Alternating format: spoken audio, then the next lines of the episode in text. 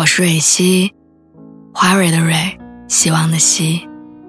今天你还好吗？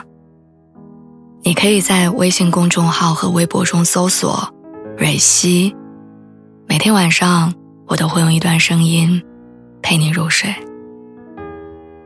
听完今天的故事，祝你晚安，做个好梦。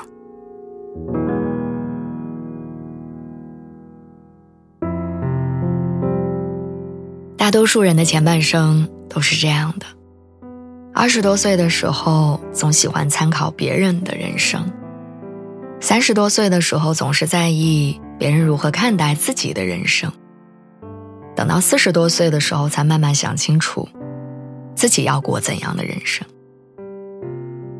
前段时间陪我妹逛街，她说想买一个香奈儿的包，小两万。这件事儿一下子震到了我，因为她才二十三岁。刚工作不到一年，月薪八千，全身上下所有的存款加一块儿两万出头，买包某种程度上等于他的破产。我问他你是疯了还是中彩票了，要买这么贵的东西？他无奈地说，公司很多同事背的都是大几千上万的名牌包，穿的用的很多都是奢侈品，而他每天背的包几十块上百块。穿的衣服全身上下加一块不到四百，跟别人站在一块儿，觉得自己很土，格格不入。他说买一个大牌包会让自己显得没那么寒酸。我觉得又好笑又心酸。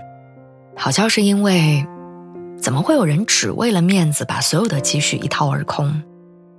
心酸是因为，我也有这样的阶段，而且我相信。有很多贫苦家庭出来的孩子，都有过类似的窘迫。我之前看过董宇辉的一个采访，他说：“我身边认识的大部分农村长大的孩子，不管他以后取得多大的成就，在骨子里都还有一些自卑的倾向在。童年的时候，因为物质相对的匮乏，就会导致大家对于自己的很多认知理解产生怀疑。”所以在很长时间里，你会觉得没有办法和别人相提并论。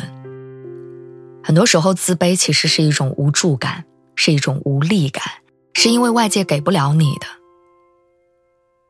是因为家庭给不了你。工作之后，这种落差、自卑，会在家庭殷实的那些同事和朋友面前变得尤为强烈。别人动辄就买大几千上万的衣服，自己却五六百块钱的包都不舍得买；别人换手机就像不要钱，说换就换，自己两三年分期才能还清；别人上班开着自己全款买的车，自己早起两小时赶公交挤地铁。所以，有些人有了一定收入之后，就会想要通过昂贵的物质消费来弥补落差。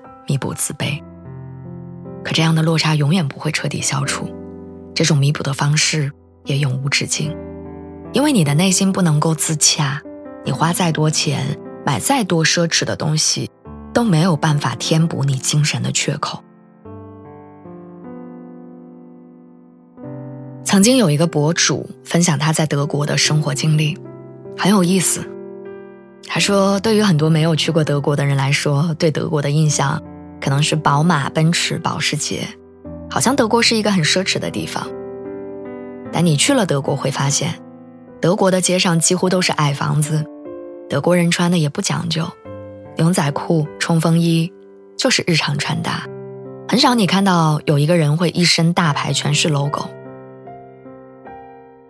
他在德国生活十几年，只买过一个一千多欧的名牌包，还是刚毕业的时候找到工作的时候。为了融入金融这个高大上的圈子而买的，结果去了公司之后，发现部门经理背的都是一两百欧的包，其他人背的都是平价普通的帆布包。因为在德国的文化里，没有攀比物质这个基因，大家不会因为你穿着名牌就高看你一眼，也不会因为你穿着普通就瞧不起你。他们羡慕那些生活松弛、把自己过得开心的人。比如下班的时候跟朋友去小酒吧喝酒，周末的时候跟家人烧烤，或者陪孩子骑单车、打球。这些琐碎而幸福的瞬间，才是他们真正追求的东西。我想，很多时候我们对自己的生活不满意，忍不住跟别人比较，其实是因为我们想要的东西太多，而忽略了真正幸福的可能。也许现在你还买不起一个大牌包。但你可以跟三五好友在路边吃着烤串儿，看着大山。那是别人没有得到过的幸福。也许现在你没有一份高薪稳定的工作，但你可以经常回家陪伴父母。那是很多过着奢侈的生活的人没有办法得到的陪伴。也许你现在还没有遇到那个对的人，但你可以一个人戴着耳机走路。听歌、看晚霞，幸福这件事儿从来不是建立在跟别人的对比之上的，而是建立在自己内心井然有序之上的。他强任他强，清风拂山岗。我们终其一生不是为了活成别人眼中喜欢的样子，而是成为你喜欢并且自在的样子。